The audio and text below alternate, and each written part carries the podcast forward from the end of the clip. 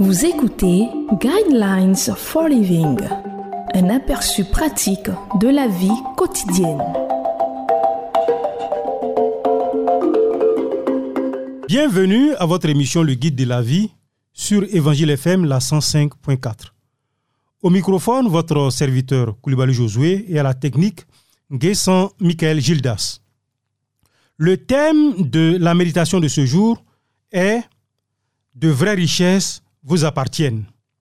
Le verset qui va servir de base à notre méditation de ce jour est le livre de Luc chapitre 12 verset 20 qui dit Mais Dieu lui dit Homme dépourvu de bon sens, cette nuit même ton âme te sera redemandée et ce que tu as préparé, pour qui cela sera-t-il? Une femme décéda seule à l'âge de 71 ans. La cause de sa mort fut identifiée comme étant la malnutrition. La petite dame pesait un peu plus de 20 kilos. Les voisins dirent qu'elle faisait parfois du porte-à-porte pour demander de la nourriture. Le commerçant local qui tenait un magasin de seconde main la connaissait bien. Elle n'achetait que des vêtements usés. La dame n'habitait pas dans un quartier pauvre.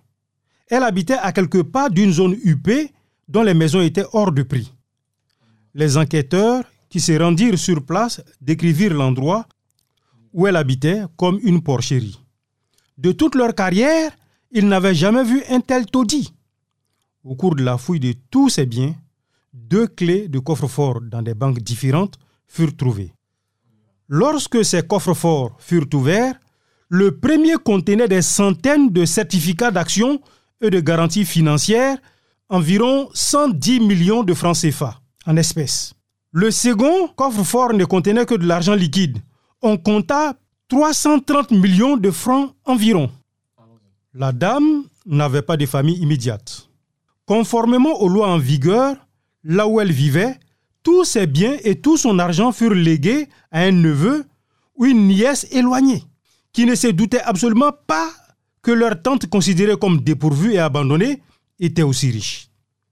Bien sûr, vous allez me dire que cette femme était folle et que c'est vraiment dingue de vivre de cette manière lorsqu'on est à la tête d'un tel capital.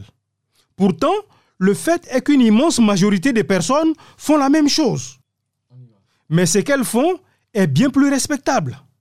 Elles font comme si elles n'allaient jamais mourir. Elles accumulent des biens et de l'argent qui, au bout du compte, tomberont dans les mains de membres cupides de la famille dont le seul souci sera de s'emparer du pactole dès que possible. Voici une question auquel nous devons tous finalement répondre. À quoi sert l'argent?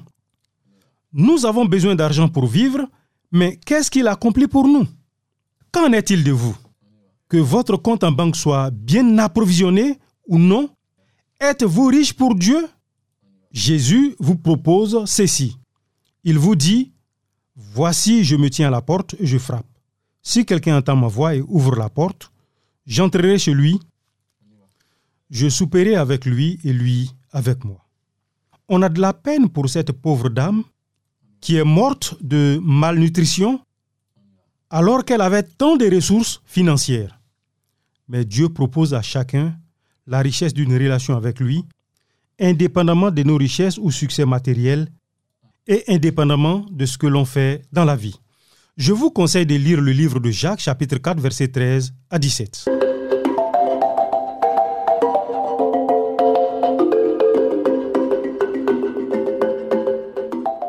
De suivre Guidelines for Living. Pour en savoir plus sur l'émission, veuillez contacter la station que vous écoutez.